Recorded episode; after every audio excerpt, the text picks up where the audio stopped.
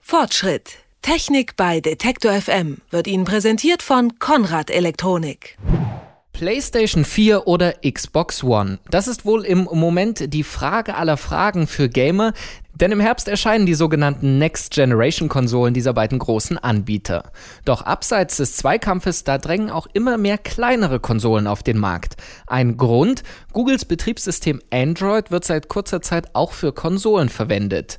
Und preislich schlagen diese Konsolen die etablierten Konkurrenten deutlich, denn statt 400 oder 500 Euro kostet etwa die Ouya nur 110 Euro. Sie soll noch in diesem Monat im Handel erscheinen. Über die Spielekonsolen mit Android als Alternative zu den herkömmlichen Anbietern sprechen wir nun mit Markus Schwertel von der Redaktion GamePro. Schönen guten Tag, Herr Schwertel. Hallo. Ich habe gerade schon gesagt, die sind unglaublich billig, zumindest im Vergleich zu den großen Konsolen, also 100 Euro statt 400 oder 500. Was können die denn dafür?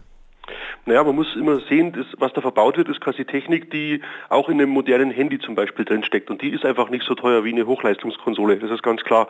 Also wenn wir jetzt gerade die Uya als Beispiel nehmen, da ist ein Tegra 3 Chip drin. Das ist halt guter Android-Standard zurzeit.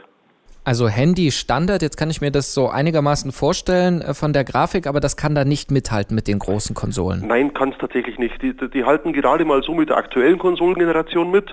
Das schon. Also gerade wenn es aufwendigere Spiele sind, dann sehen die wirklich tatsächlich ziemlich gut aus aber haben natürlich mit, mit einem modernen PC oder eben den kommenden Konsolen, da kommen die überhaupt nicht hin.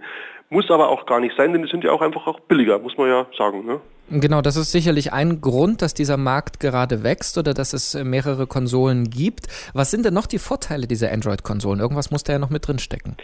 Ja, sie die verbinden ja diesen, diesen innovativen Hardware-Ansatz, dass sie eben Handy-Hardware hernehmen, meistens auch mit einem coolen Geschäftsmodell. Also gerade bei der UJA ist es ja so, dass es Vorgabe für alle Entwickler, dass sie zum Beispiel irgendeine kostenlose Version von ihrem Spiel äh, zur Verfügung stellen müssen, sei es nun als Demo oder auch, dass der erste Level kostenlos ist. Man kann quasi als Spieler alles erstmal ausprobieren, bevor man da wirklich das Geld rauslatzt, was ja auch ein Unterschied ist zu den großen Konsolen. Und das ist schon ein gutes Konzept. Und was beim GameStick, ist auch so eine Android-Konsole, der Unterschied ist, das ist einfach wahnsinnig klein und portabel. Ich kann das Ding überall mit hin, hinnehmen und stecke dann einfach bloß so einen kleinen USB-Stick in meinen Fernseher und habe dann quasi die Konsole immer dabei. Auch ein Vorteil. Also eher so etwas äh, für denjenigen, der mal nebenbei spielt oder das Ding mitnehmen will.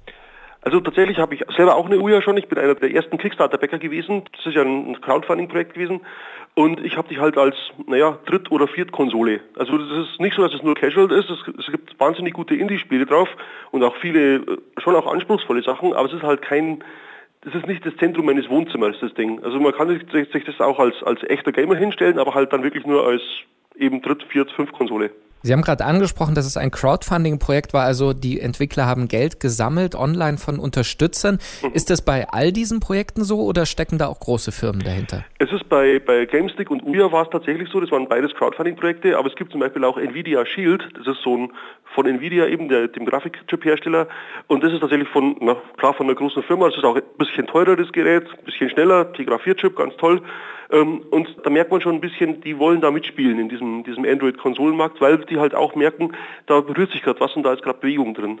Das ist ja gerade so die Nische, kann man sagen, zwischen also einem Hochleistungs-Smartphone und der Hochleistungskonsole und irgendwo dazwischen sitzt jetzt diese Android-Konsole.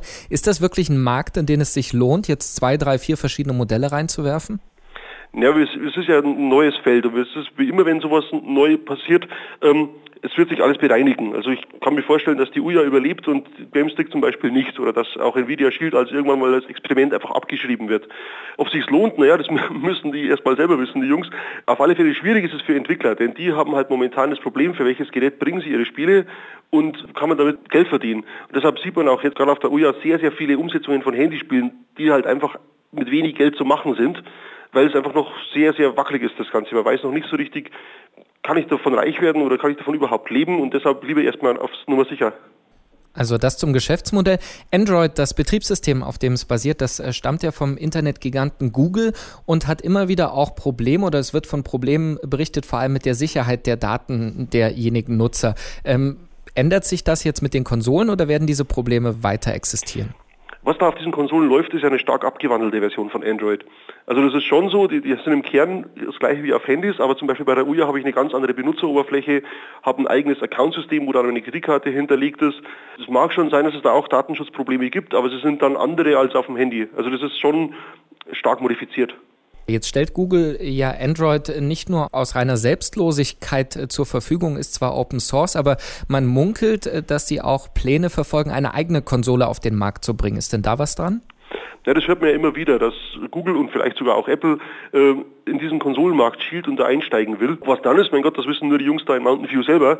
Gesehen habe bisher noch nichts, aber es würde mich tatsächlich nicht wundern, wenn es über kurz oder lang irgendwann mal so was ähnliches wie eine Uya oder wie ein GameStick tatsächlich direkt von Google gäbe. Also entwickelt sich da wirklich noch eine Subkultur der Konsolen unterhalb der großen Konsolenhersteller? So eine kleine Gattung zwischen Handhelds und äh, Wohnzimmerkonsolen, ja, genau. Android-Spielekonsolen sind auf dem Vormarsch. Die bekannteste Konsole Uya, die wird voraussichtlich Mitte Oktober schon auf den Markt kommen. Und darüber haben wir mit Markus Schwertel vom Spielemagazin GamePro gesprochen. Vielen Dank für das Gespräch, Herr Schwertel. Immer gerne. Fortschritt. Technik bei Detektor FM wird Ihnen präsentiert von Konrad Elektronik.